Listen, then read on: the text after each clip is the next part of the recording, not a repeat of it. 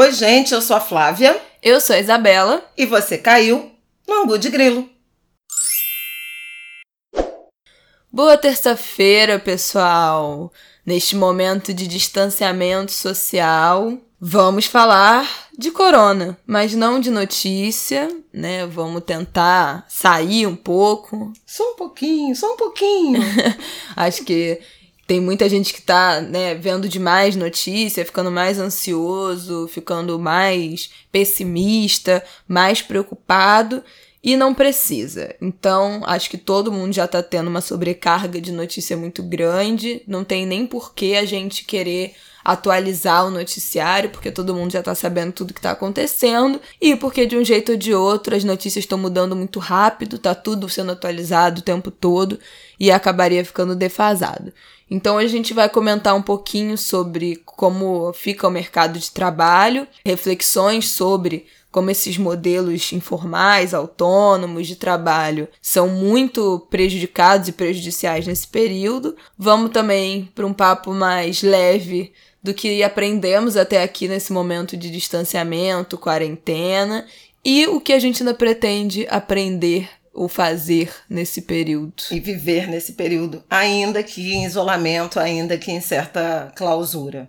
Bom, vamos começar pelo mercado de trabalho, que a gente já depois tranquiliza, depois relaxa, né, o papo. Isso. Bem, acho que na semana passada a gente já deu uma, uma passada sobre as necessidades do ponto de vista de rede de proteção social. Eu reclamei muito de uma certa lentidão do governo, da equipe econômica, uma falta de, de vocação, de competência mesmo para tratar dessa necessidade que era muito urgente de pensar como é que vai ser a acomodação do mercado de trabalho brasileiro a essa súbita desaceleração né, da atividade econômica. O que, que significa isso? Desaceleração da atividade econômica. As empresas estão parando de produzir, as pessoas estão deixando de circular pela rua, estão sendo obrigadas né, a não circular, a ficar em casa, a trabalharem à distância. Comércios, shoppings estão fechando, agências bancárias em várias cidades. Então a gente tem naturalmente uma redução do fluxo de circulação de consumidores e de trabalhadores nas ruas, e isso tem um efeito nas vendas do comércio, na produção da indústria, na prestação de serviços, que vai naturalmente gerar, não apenas no Brasil, mas mundo afora, uma redução da atividade econômica, do PIB, com consequências no emprego e na renda. É um pouco isso que os governos estão tentando atuar para diminuir os danos desse processo, desse momento, para quando a recuperação começar, ela ser mais rápida né, e as perdas não serem tão intensas.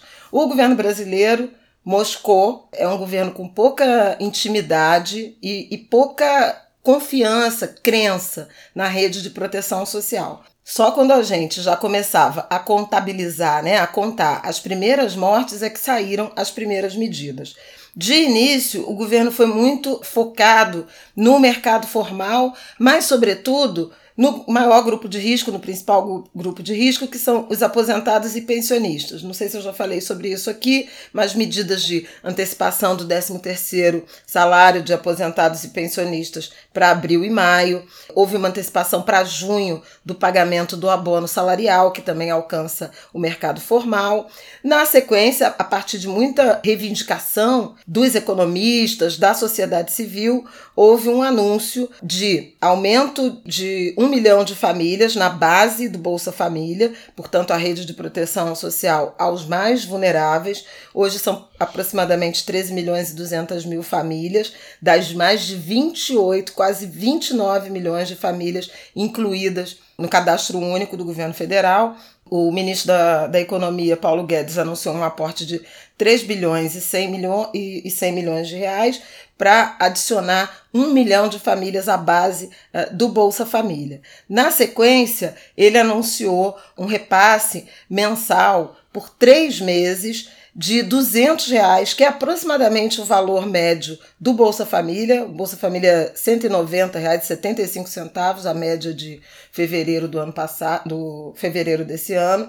E eles anunciaram 200 reais aos trabalhadores autônomos, informais, de baixa renda, aos MEIs, no primeiro momento não tinha sido incluído ou mencionado os microempreendedores individuais, mas no site do Ministério da Fazenda que eu visitei hoje, eles já são citados. Todos esses, esses grupos de trabalhadores que estão na informalidade, e que não recebam nem BPC, que é aquele benefício de prestação continuada para idosos e pessoas com deficiência em extrema pobreza, não recebam Bolsa Família, não recebam pensão, nem aposentadoria, nem seguro-desemprego. Quer dizer, é, é exatamente para quem está na informalidade e não está sendo alcançado pela rede de proteção social. Bom, nessa madrugada de domingo para segunda, houve a publicação de uma medida provisória que causou um enorme é. dano na imagem do governo, em particular do presidente da República, porque foi uma medida provisória cujo artigo 18, entre ela, ela regulava várias coisas sobre o mercado de trabalho, mas o mais escandaloso dos artigos previa suspensão do contrato de trabalho formal por quatro meses e não obrigava o empresário a remunerar esse trabalhador. Dizia que ele poderia oferecer uma ajuda compensatória sem valor determinado, sem contrapartida do governo, suspendendo, ao suspender esse contrato de trabalho por quatro meses, para um curso de qualificação à distância. Bom, o mundo veio abaixo, isso quebrou a internet. E para mim não fazia nem sentido isso, porque como é que a gente vai deixar é, já tem a, a, porcentagem da população que está desempregada, tem os trabalhadores informais. 11 milhões e 900 mil desempregados. Tem os 41% dos trabalhadores que são informais. Praticamente 40 milhões de pessoas. E que agora, a princípio, vão ficar sem renda, né? A menos que arranjos sejam feitos de conseguirem fazer algum bico de entrega de comida, se continuar sendo pago mesmo não trabalhando, como a gente está vendo esses acordos de ah, dispensei a minha diarista, minha manicure, mas vou continuar pagando nesse período. E a galera que vai pagar é a galera que é assalariada. Normalmente é o assalariado. Ou quem tem uma reserva muito grande, mas normalmente, quando a gente tá falando aí de classe média, média alta, é quem tem salário. E aí, suspendeu o salário de todo mundo. As únicas pessoas que estão conseguindo fazer minimamente a economia se, se mexer nesse período suspender esses salários, eu acho que não, não fez nem sentido na minha cabeça isso, nem para agora e nem para depois, né? Não, Porque é, depois é... as pessoas ficarem quatro meses sem receber nada. Como é que, como é que eles estão planejando, achando que depois imediatamente essa economia vai se reaquecer? Com que dinheiro? Se as pessoas Isso. não vão ter dinheiro para comprar uma gota d'água, né? É uma, medida, é uma medida vil, cruel do ponto de vista social e absolutamente estúpida do ponto de vista econômico. Não faz sentido. Porque gente. trabalhadores formais fazem a roda da economia girar, transferindo renda para os informais, inclusive porque as pessoas é, contratam prestadores de serviço, trabalhadores domésticos, enfim, são engrenagens que estão muito interligadas. Bom, diante de tamanha avalanche de críticas, o presidente resolveu voltar atrás e já agora, né, nessa noite, agora que a gente está gravando, saiu uma segunda MP que nada tem a ver com questão trabalhista, uma medida provisória regulando sobre limitações uh, a, da lei de acesso à informação, suspeitíssima. Vamos apurar melhor é, sobre isso e a gente vai comentando mais para frente, mas é, revogando esse artigo 18. Então a gente tem uma enorme interrogação em relação a algumas medidas que serão necessárias, e sobretudo por reivindicação do empresariado, para atravessar essa crise. E isso, gente, é até compreensível.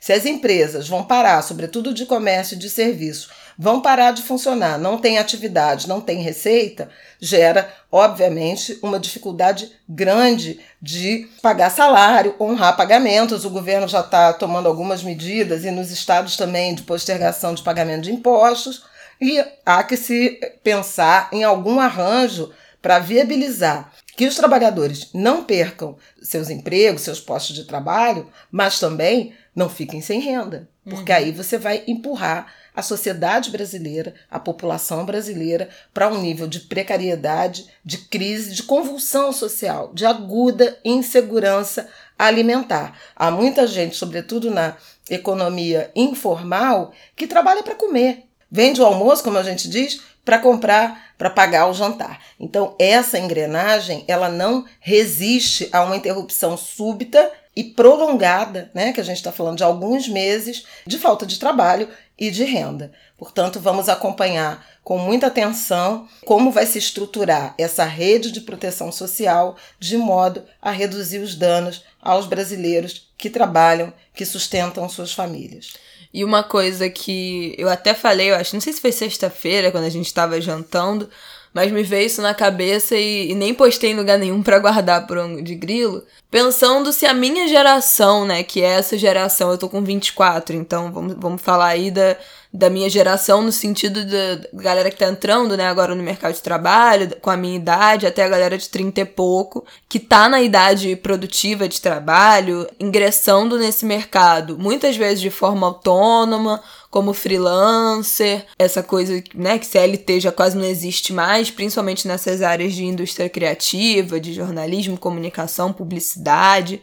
Se nós, com esse baque que a gente vai sofrer agora, se a gente não vai virar a próxima geração viciada em estabilidade se nós não seremos os. Em busca de, de estabilidade. Se a né? gente não vai ser a próxima geração que vai ficar em cima dos nossos filhos falando, não, porque você tem que ter um emprego com CLT.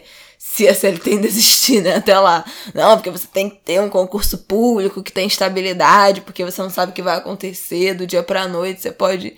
Porque, cara, eu tô vendo a quantidade de gente que eu acompanho, principalmente nas redes sociais mas muita gente que depende de evento, por exemplo. Uma galera que eu, que eu acompanho que é DJ, que é maquiador, que é cabeleireiro, basicamente produtor, de coisa de evento, né? de produtor de evento, a galera que, de música que faz show. Artistas. E essa galera vai ficar completamente parada é. mesmo. Tem um lado que é muito interessante disso, e estados, ou, ou, cidades, ou regiões metropolitanas, como Rio de Janeiro, São Paulo, acho que Salvador também deve ter muito isso muito forte, porque são cidades que têm um peso do turismo, do uhum. turismo seja de lazer, seja de negócios muito grande, e essa engrenagem que alimenta o setor de serviços bares e restaurantes, hotéis, transporte, setor de transportes, arte e cultura. Então você vê um encadeamento, né, uma, uma disseminação de atividade econômica, de economia, geração de trabalho e renda muito forte em relação a essas cadeias produtivas. O lado interessante é que a cultura, quer dizer, trágico, mas interessante do ponto de vista da pedagogia, do ensinamento, e aí a gente já está caminhando para entrar no tema uhum. é, objetivo né, do ângulo de grilo dessa semana, é que a cultura e as artes que vêm sendo tão atacadas, enxovalhadas, desqualificadas, desprezadas, a gente está vendo concretamente o tamanho desse setor uhum. e quanta gente essa cadeia, essa indústria da cultura, é a chamada indústria criativa, movimenta, sobretudo nas grandes cidades, nas grandes metrópoles. A gente está vendo os festivais sendo cancelados, as produções audiovisuais, os shows, as festas, né? Você uhum. acabou de uhum. falar da festa de, do São João do Nordeste, é. que é uma potência. São João de Campina Grande foi adiado para outubro. Gente, quando que você vai imaginar que um dia a gente vai ter São João em outubro? A Flip, a festa literária, né, de Paraty,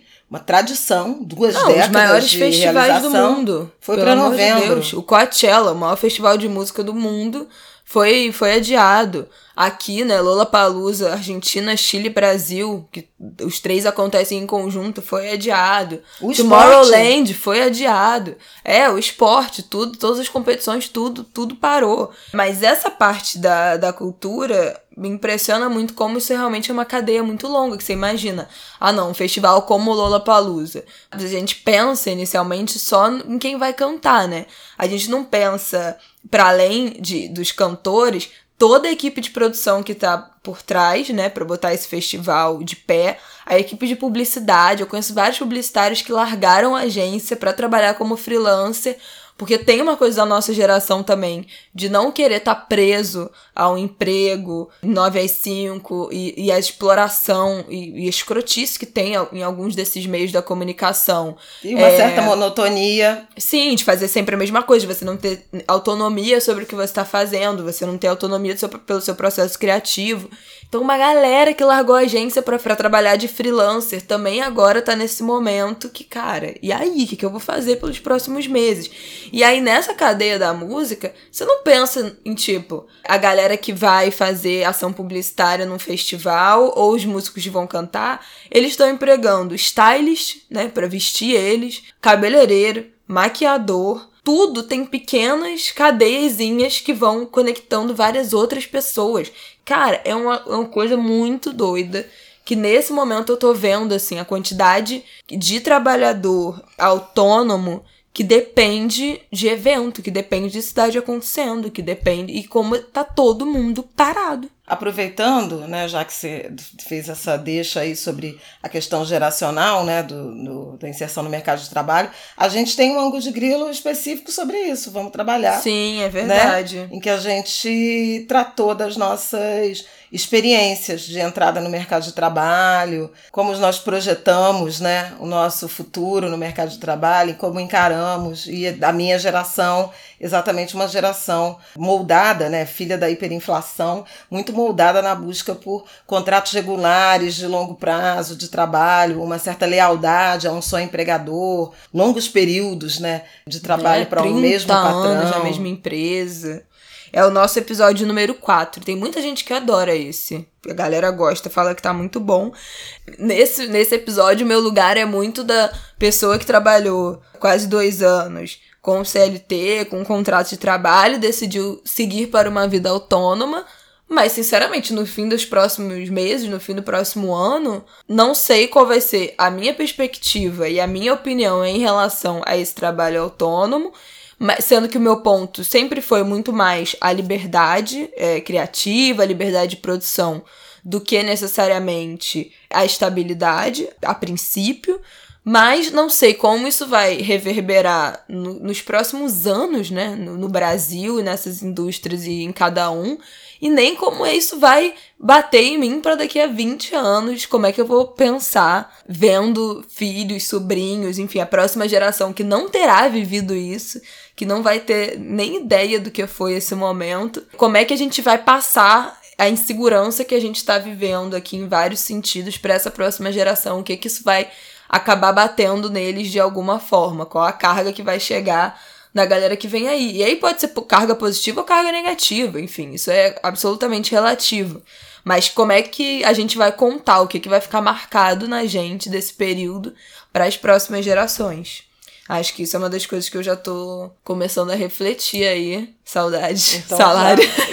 o que, que já aprendemos, né? Com coronavírus. coronavírus. Bom, acho que a Isabela já tem um aprendizado de reflexão sobre inserção no mercado de trabalho sobre estabilidade e instabilidade. E acho que isso é, é algo importante para pensar, mesmo que se opte lá adiante por uma, uma relação mais flexível, mais independente, sobre aquela nossa, aquela nossa conversa que também está nesse programa 4 de planejamento financeiro, né? Sim, Do quanto é importante ter uma reserva, você dividir o seu, o seu ano e os ganhos que você tem de modo a trabalhar com atraso de pagamento, suspensão uhum. uh, de contratos, quer dizer, essa capacidade de planejamento. Eu não sou Nath Finanças, mas, mas acho que tem umas, umas orientações importantes nesse tipo de decisão. Claro que sem desconsiderar que o trabalho autônomo, conta própria, empreendedor,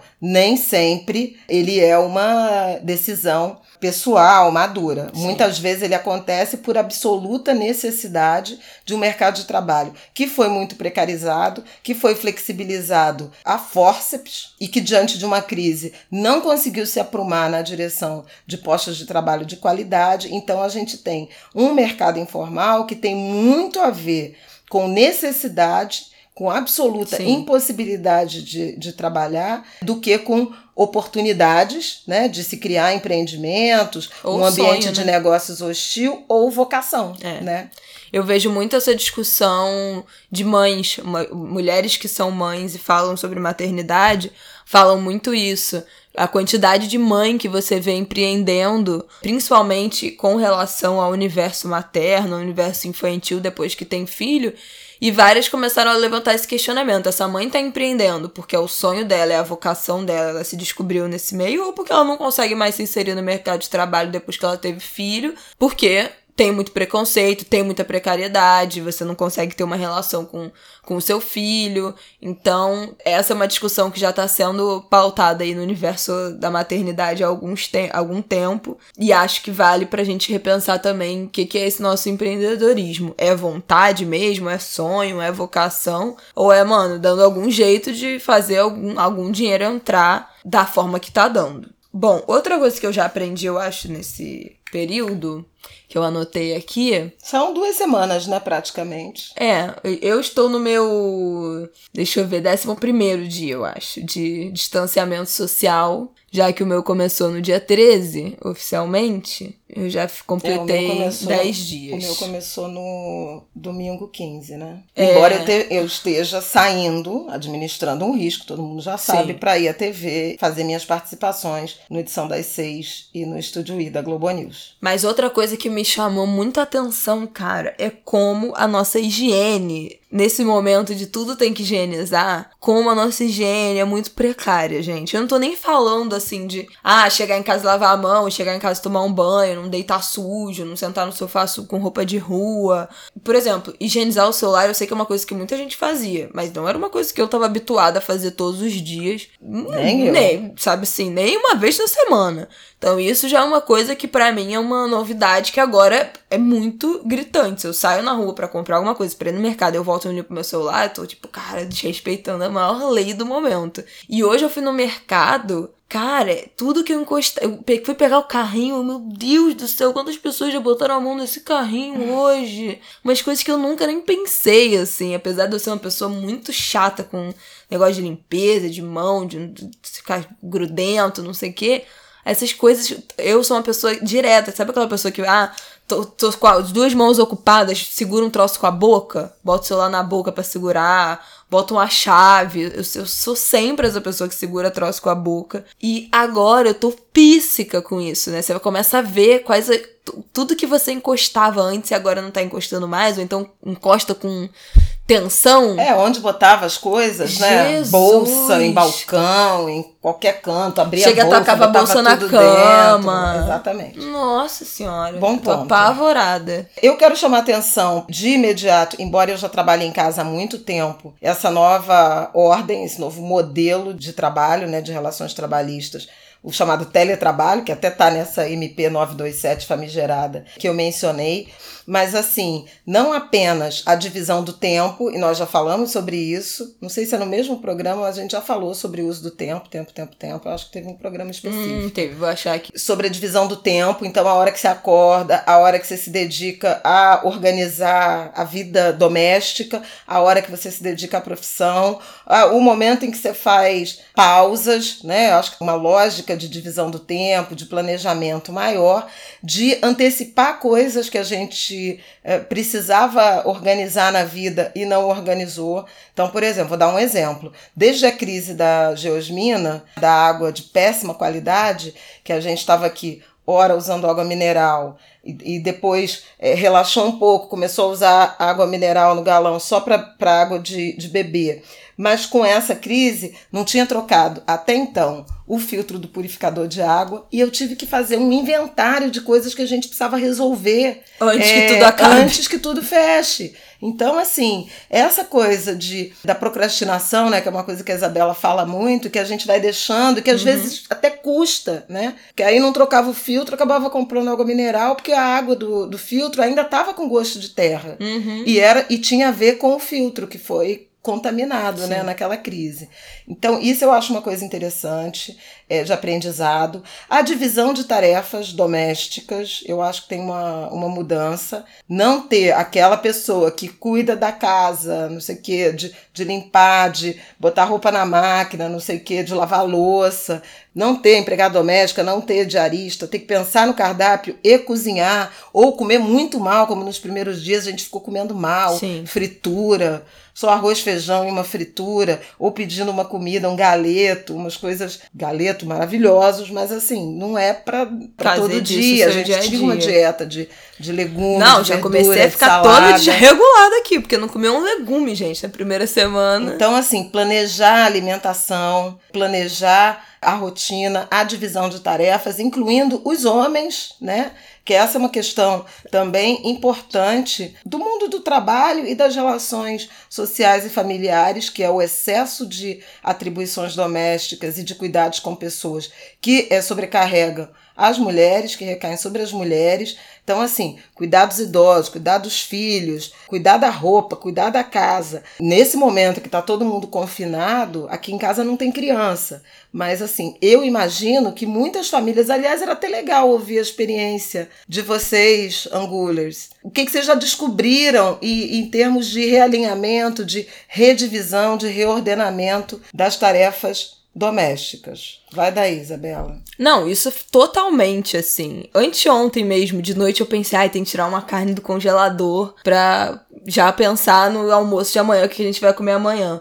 Fui fazer alguma outra coisa que eu já nem me lembro mais o que que era, esqueci. Aí hoje não tava Levar no mercado. Pra tomar vacina. Aliás, os idosos precisam se vacinar. Tomar a vacina da gripe. A vacina da gripe é a gripe da temporada anterior no hemisfério norte, mas ela vai proteger não contra o coronavírus, mas contra essa temporada de gripe e, naturalmente, diminui a pressão sobre o sistema de saúde você estando vacinado contra uma das epidemias sazonais.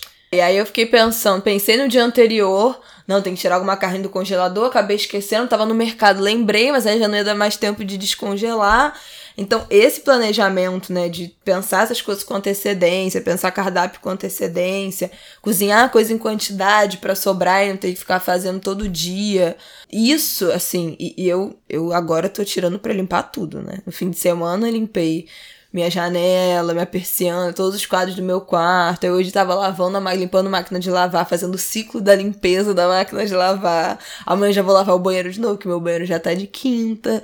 Então, assim, eu estou a doida da limpeza, porque isso é uma coisa que me tira um pouco da realidade. Acho que cada um tem que pegar suas estratégias aí para dar uma relaxada eu sempre quando eu tô com a vida confusa, quando eu tô angustiada, quando eu tô no momento assim de começar uma nova etapa ou finalizar alguma coisa, eu geralmente limpo o meu armário, tiro coisa para doar, guardo coisa, dou uma uma geral assim. Então, esses processos de limpeza e arrumação são coisas que quando eu tô muito ansiosa, muito angustiada, eu saio tirando tudo, jogando tudo, limpando tudo, não sei o quê, porque isso me dá um. Além de prender minha cabeça em outra atividade, isso me dá uma sensação de mais de mais clareza, assim, né? Você organiza o seu, organiza seu armário com a sensação de estar organizando sua vida. Tem muita gente que, que usa essa estratégia.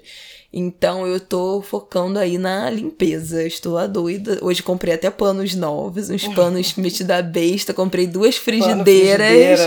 Eu falei, não, gente, que isso? Eu vou ter que. Vou cozinhar todo dia. Eu gosto de cozinhar, adoro. Então, assim, para mim é uma atividade que eu faço com prazer. Porque eu gosto de cozinhar, gosto de comer minha comida. Então, quando você gosta de cozinhar, você quer ter, né? Utensílios bons ali para você cozinhar um bagulho legal. Então, já comprei frigideira hoje, já comprei os pano bonito para limpar as coisas.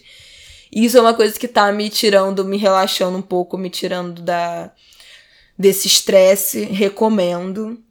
Tem uma galera que já conversei no meu Twitter que tá, tá todo mundo doido de limpeza por causa do corona para se distrair do corona. Meu próximo item é tecnologia. O quanto a tecnologia velha de guerra, também criticada, né, internet, redes sociais, mas como tem sido uma grande aliada, como tem nos aproximado de pessoas. A gente ficou imaginando, gente, imagina uma outra epidemia como essa global, tem, tem se falado muito, lembrado da gripe espanhola. A gente imaginar que pudesse viver uma, uma epidemia eh, e uma, uma necessidade de enclausuramento, de isolamento, de distanciamento social, qualquer que seja a expressão, sem essa possibilidade, seja de trabalhar, mas principalmente de se relacionar com os outros, né? Via tecnologia, nossa, é uma coisa assim é, assustadora. Impensável, né? imagina. E como tem, tem aparecido usos criativos uhum. né, e saudáveis, seja os desafios todos de cantar,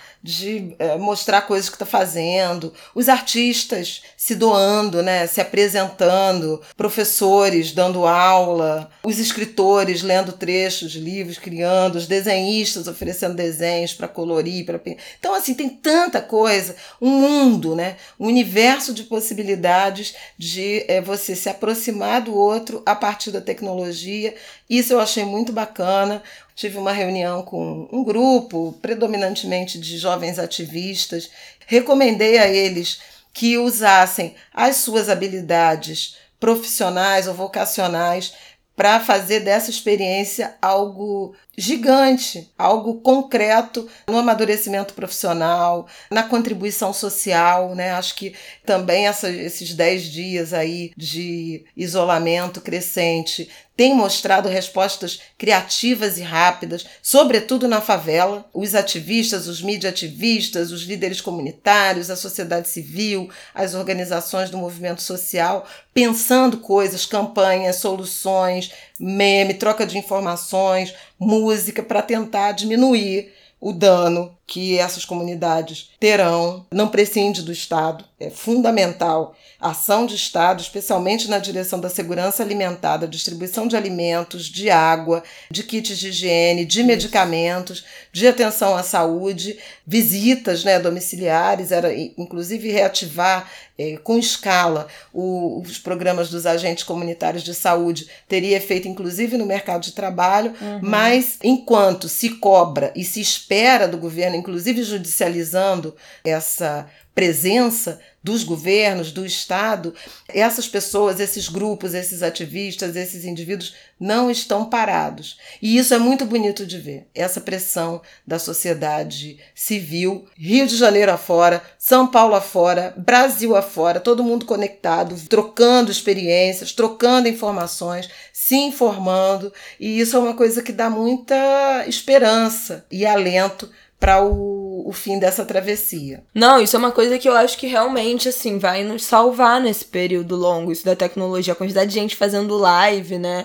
Disponibilizando vários cursos, várias universidades disponibilizando curso à distância gratuito, vários institutos de educação disponibilizando aula gratuita. Se a gente conseguir, em algum momento, também parar para conseguir estudar, conseguir ler, né? Eu acho que vai ter um momento que essa curva aí do desespero, do nosso pânico, vai dar uma acalmada. Acho que nesse momento é, é o momento que tá caindo a ficha. Isso, a gente tá um misto vai de ter... euforia e. É, porque medo, ainda tá né? muito recente, né? Ainda tem muita nova informação, ainda tá tudo muita decisão vindo. A gente está nessa expectativa do que o governo vai fazer, o que, os governos estaduais vão fazer, quais são as próximas medidas, vai fechar, vai abrir, e os trabalhadores. Então a gente ainda está num, num boom ali de informação, esperando essas informações, mas vai ter uma hora que isso tudo vai se acalmar.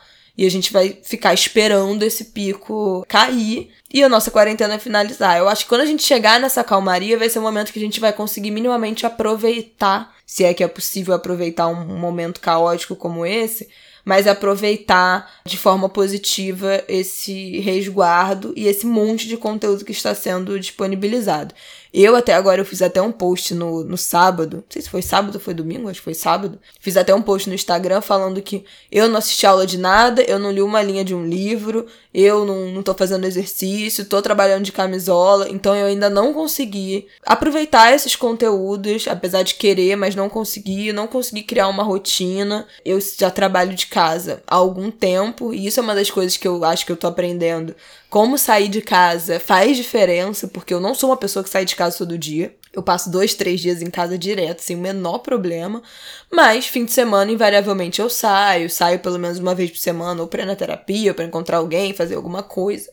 Então, eu saio, não muito, mas pelo menos duas, três vezes na semana, eu saio de casa para fazer alguma coisa. Eu saio muito. Então eu tô muito acostumada a ficar em casa, isso pra mim não é uma grande questão. A gente aqui em casa também tem uma área externa, né? O que ajuda é, nesse. Tem uma varanda, tem um Nesse momento que bate sol e tal. Então, óbvio que é muito mais confortável. Mas tô entendendo também que essas saídas, pequenas saídas aí, ou pra sair pra jantar, pra ir no cinema, pra encontrar algum amigo e tal, que eu, pra mim, era algo completamente natural e irrelevante, nem pensava sobre isso, né? Irrelevante, assim. É mais uma coisa que acontece. Não tinha dimensão da importância disso. Como sair de casa é importante para nossa saúde mental mesmo, né? Espairecer, novos ares. Então, acho que a gente talvez saia dessa também valorizando mais esses encontros, valorizando mais estar na rua, encontrar as pessoas, abraçar. Eu acho que isso é uma coisa que vai ficar com a gente por um tempo. Eu espero mas assim, ao mesmo tempo me dá um certo medo da gente se desacostumar com esses. Sabe? Aquela coisa assim, a gente vai ficar tanto tempo sozinho dentro de casa em silêncio, que a gente vai para um restaurante cheio e vai ficar, ai, tá muito barulho aqui. sabe? Essas coisas. Ah, eu não tenho esse medo, não. Não sei qual, do tanto que a gente vai se acostumar. Eu tô louca pra ir pra rua abraçar os outros. Nesse, nesse período. Mas eu acho que não, eu acho que a gente vai terminar isso aqui sentindo muita falta e eu não quero que a gente perca de novo, porque depois quando a gente sair disso, vai voltar, né? A gente vai voltar pra normalidade, vai voltar a encontrar gente, a trabalhar na rua, não sei o que, trânsito e caos, nanã, e daqui a pouco a gente vai estar, tá, ai, como é bom ter um momentinho dentro de casa, autocuidado. Então a gente vai de novo parar de valorizar essas saídas, esses processos, essa vida que se vive na rua, que, apesar de caótica, também é muito importante, até para nossa sanidade mental. Mas isso é uma coisa que eu também já tô valorizando como uma pessoa que não sai tanto assim, que fica muito em casa, para mim já tá sendo importante para para pensar nisso. E eu acho que também eu preciso dizer assim, não sei se você vai querer falar mais alguma coisa. Eu quero. Ah, é que a gente não vai falar o que a gente ainda pretende fazer, né? Então já vou puxar para essa parte que era não, isso que eu mas queria. Eu ainda tenho que mais? Tenho... Aprendeu mais coisas, gente, mas foi um doutorado. Sim, mas fez. aí é, já é o eixo. Aprendi e, e quero continuar aprendendo, né?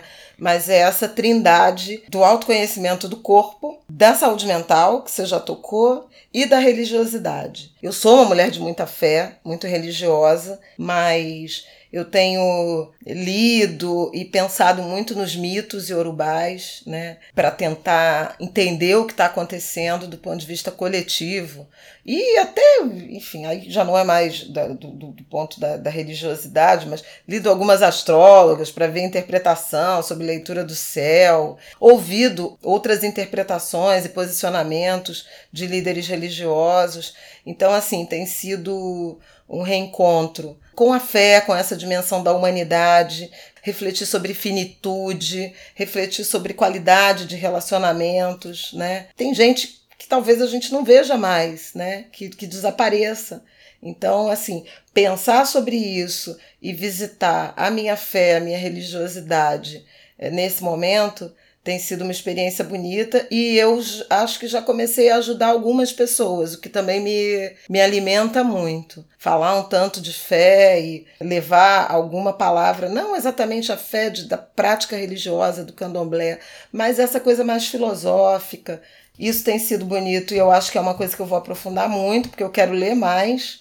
Já estou até pensando em separar alguns outros livros para resgatar esses, esses mitos né, é, das religiões de matriz africana, o conhecimento do corpo, porque você dá uma tossida, engasgou, dá um espirro, já acha que tá doente. Então, assim, que dor é essa? Ai, tô com dor nas costas. Essa dor é o quê? É porque ontem eu varri a casa o dia inteiro, carreguei sacola, não sei o que, não sei o que, não sei o que, não parei, ou é porque eu tô com algum sintoma? Então, entender os sinais do seu corpo, né? Como é que você respira, reparar sobre isso, coisas que eram absolutamente, como a Isabela falou da higiene, mas também da, da rotina da relação com o corpo. Isso é algo que, que eu comecei a perceber e que eu acho que eu vou aprofundar. E a saúde mental é algo que eu já me preocupo há muito tempo, todos sabem tanto que eu sou preocupada com esse tema e o, o quanto a gente mesmo tem atuado nessa direção das, dos transtornos mentais, da prevenção ao suicídio. Então, eu queria, como última participação, ler aqui rapidamente os tópicos da Associação Brasileira de Psiquiatria em relação à atenção à saúde mental nesse momento. Então, quem já faz algum tipo de tratamento para depressão, ansiedade, bipolaridade, eh, síndrome do pânico, não suspender a medicação por conta própria, pelo amor de Deus, consulte o médico, não tome decisões intempestivas em relação a suspender medicação ou iniciar a medicação, uhum. né?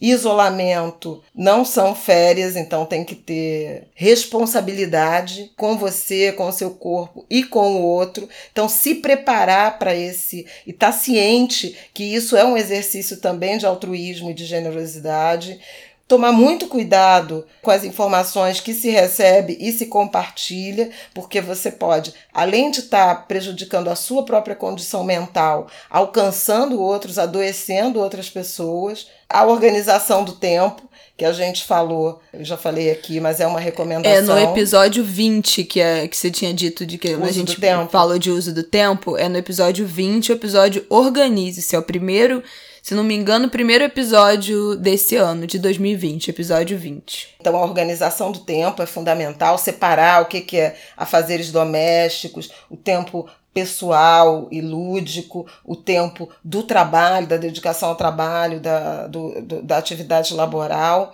manter algumas atividades prazerosas, então a gente acabou de falar aí do, do tanto de, de ofertas, mas também livros, tem editoras que estão liberando uhum. livros é, digitais gratuitamente, tem um monte de gente compartilhando sua produção. Bom, fazer exercício, fazer meditação, respirar, dar atenção ao corpo e tentar manter alguma normalidade. Essa também é uma das minhas metas futuras, porque essa nova rotina me tirou um pouco do fuso. Estou dormindo mais tarde do que costumava Sim. e ora acordo cedo porque tenho compromissos profissionais e fico cansada, ou acordo tarde demais e aí fico correndo atrás. Então, assim, uma rotina, né? horário de acordar, de hora de dormir, de hora de comer, estou me alimentando de uma forma meio atabalhoada. Então, são essas as dicas da Associação Brasileira de Psiquiatria. E, claro, não está aqui, mas eu vou acrescentar que é pedir ajuda. Pedir ajuda profissional, mas também poder ter liberdade para conversar com alguém sobre dores, sobre medo, né? Um melhor amigo, um companheiro, namorado, enfim, filha, mãe e tal, ter é, essa essa possibilidade de dividir as angústias e de ser também alguém um ouvido, um ombro, um ombro distante, né? um ombro distante para receber para ouvir e acolher as pessoas que estão em solidão, em isolamento, com sintomas físicos ou de saúde mental é, deteriorada. Eu acho que isso é muito importante, e acho também, seguindo nesse viés da saúde mental, a gente ser honesto com os nossos sentimentos, assim.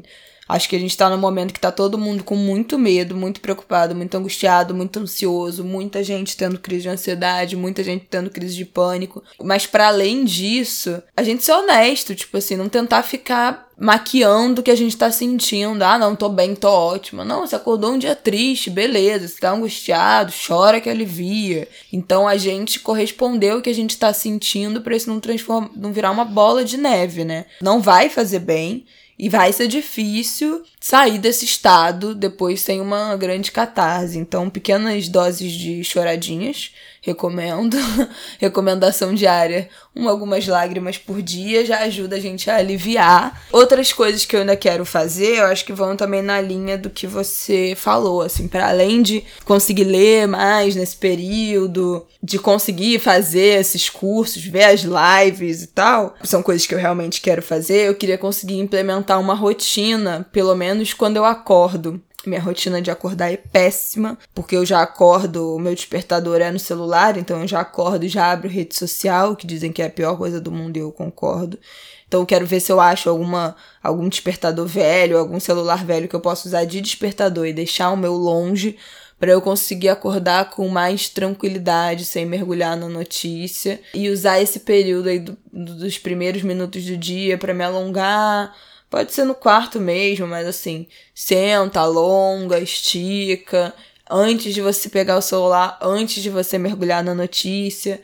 Quero tomar um café da manhã melhor também, porque geralmente eu só tomo um café com leite, mas quero comer mais alguma coisa, tornar esse momento assim do acordar, criar uma rotina desse momento do acordar para preparar mesmo o corpo para as porradas que virão ao longo do dia, pelo menos nesse primeiro momento ainda de muita informação acordar, levantar, tomar café, para depois mergulhar no caos, porque depois que você mergulha na notícia, você já não sabe mais que horas você vai comer, que horas você vai tomar café, que horas você vai fazer nada. Oh. E é meio como eu tô, assim, como a gente tá. E eu quero com certeza colocar yoga na minha vida nesse momento. Tem vários perfis de professores de yoga que estão fazendo live todos os dias gratuitamente no Instagram. O Arte de Viver tá fazendo meditação guiada, que é uma coisa que eu adoro, não consegui fazer ainda, mas também é muito importante para esse período. Então essa parte eu quero fazer. Exercício físico não prometo, até quero, mas eu não faço nem sem quarentena, que dirá com quarentena mas vamos ver se se muda, que eu acho que faz muito bem. Eu me sinto muito bem fazendo exercício, mas eu sou muito preguiçosa, mas acho que me faria muito bem para esticar, movimentar o corpo, não ficar 100% sedentária. Então, eu acho que as coisas que eu mais quero fazer é conseguir implementar uma rotina para eu conseguir entender como é que onde é que meu dia começa e onde é que meu dia acaba. Tomar um chazinho antes de dormir. São esses pequenos rituais, isso, pequenos rituais ou pequenas etapas que te colocam no clima daquilo que está fazendo. Que nem quando a gente fala com bebê, bebê tem que ter rotina. Todo dia na mesma hora você fazer passo um, passo dois, passo três, passo quatro para botar o bebê para dormir, seguir o mesmo ritual. Eu quero conseguir ter um ritualzinho de manhã e à noite para o corpo já entendendo que você está acordando e o corpo entendendo que você está desligando. Eu acho isso importante nesse momento, não só para o nosso corpo, mas para nossa mente também, para a gente conseguir entender qual é o fio da meada aí do amanhecer, do anoitecer, como anda a nossa vida. Isso é uma coisa que eu não quero botar em prática, para além dos livros, dos cursos, das lives, das aulas todas que se tudo der certo, todos conseguiremos fazer. Eu acho importante dizer para finalizar que se você ainda tá num momento de muita ansiedade, muito medo, muita preocupação, tá tudo bem não tá fazendo nenhuma dessas atividades. Já comecei a ter essa sensação no fim da semana passada de, ah, mas tá tendo, fulano tá fazendo live com não sei quem, tá fazendo ao vivo que não sei o que, que disponibilizou isso, não tô fazendo nada, não assisti nada ainda. Gente, a gente vai ter tempo de sobra para assistir tudo isso. Isso não pode ser mais um motivo de ansiedade. Tá tudo bem se você não assistiu nada ainda, se você não fez nada dessas coisas ainda. E nem se não assistir, né? Eu também não fiz, é. Se você acabar não assistindo, beleza, você tava fazendo outras coisas. Eu não assisti nada ainda. Eu não fiz nada ainda que eu gostaria, para além de arrumar e limpar a casa. E limpar coisas que eu gostaria já de ter limpado há algum tempo e procrastinei. Já algumas, algumas eu já consegui limpar. Mas se você não conseguiu fazer nada ainda, se você ainda não conseguiu parar para limpar sua casa, para cozinhar, para assistir nada, para ler nada, tudo bem. A gente ainda tá no olho do furacão. Tudo bem, esse é um momento muito delicado, esse é um momento muito sensível. Você não precisa estar tá bem disposto, você não precisa estar tá ativo. Mas acho que vale pensar em alguns dessas microatividades ou micro-rotinas que podem melhorar o seu dia e te dar uma, uma sensação mais de alívio, mais proveitosa, nem que seja acordar e tomar um banho, acordar e tomar um café vendo um episódio da série que você gosta. Pequenas coisas que vão te dar prazer e te tirar desse foco só das notícias, só do pessimismo, só do, do caos. Então, não precisa assistir tudo, não precisa ver tudo, tá tudo bem. Não faça disso mais um motivo para engatilhar aí sua ansiedade. Mas se você puder começar a pensar numa rotina bem leve para você, isso vai te fazer muito bem. É isso. É isso, gente. Vamos lá, força na peruca, força, fé, esperança, resiliência, é, coragem para enfrentar o que o que virá e vamos juntos, vamos juntos, porém separados, é. é adentrar esse túnel e esperar que a gente saia melhor, né, do outro lado. Um beijo, meu povo. Até terça que vem. Boa semana. Até.